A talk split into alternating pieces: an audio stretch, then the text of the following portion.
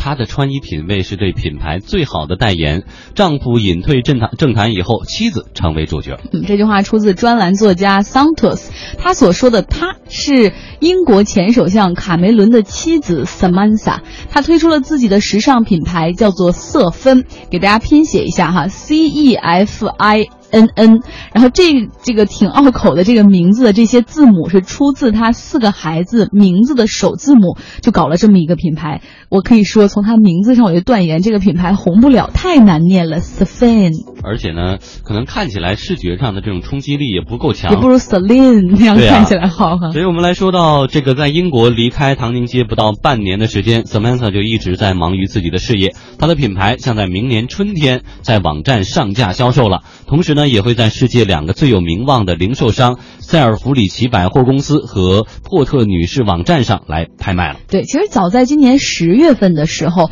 这个 Samantha 就开始在英国工商注册局搞了一个个品牌，同时也注册了一家公司，叫 Samantha 卡梅伦工作室 Studio 哈。然后据说呢，他在唐宁街期间就开始自己学习服装设计的这个课程了。然后在唐宁街五年的时间，他也用自己很好的穿衣品味重新定义了这种精巧。干练不沉闷，同时端庄的一个穿衣风格，那种显得比较轻松又不失优雅的那种，怎么说呢？哈，名怎么说？名媛女人范儿显得很很好，而且通常比政府里的那些女政客和那些。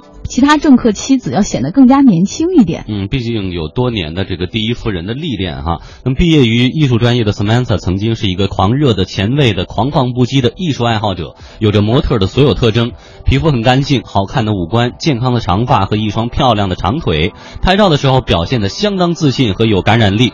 Samantha 向来是以大方优雅在世界著称的。对，那在两年前，当时有一个排行榜哈，叫全球最佳着装女性的一个排行榜。那 Samantha 以她时髦得体的着装品味，被媒体排在了第一名哈。那，甚至把这个前法国第一夫人毕布吕尼，就是那萨科齐的那位夫人，呃，美法国的歌手，然后把她甩在身后，成为榜单上排名最高、与政治最相关的女性。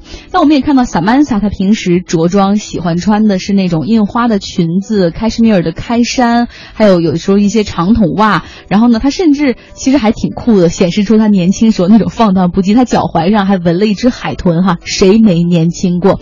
那其实呢，这个 Samantha 他自己之前就是搞设计的，是老牌的奢侈品皮具 Simonson 这家公司的创意总监。那后来呢，这卡梅伦参政当选首相之后，他开始担任这家公司的品牌顾问，哈，就是其实不怎么露面了。但是 Samantha 还是把一个比较古板。比较老气的文具品牌，这种包包品牌改造成了一个皮具奢侈品，同时呢，她也让自己的丈夫卡梅伦的形象发生了翻天覆地的彻底的变化。那在竞选期间，她也是在负责给丈夫去打理他的形象。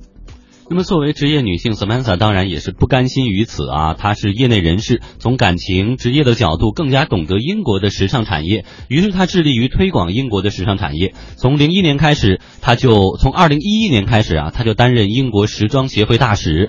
每年两次伦敦时装周，她也都会露面，而且让一度萧条萧条的伦敦时装周也重新焕发出影响力。来自政坛以及时尚界的多位人士都是她的好朋友。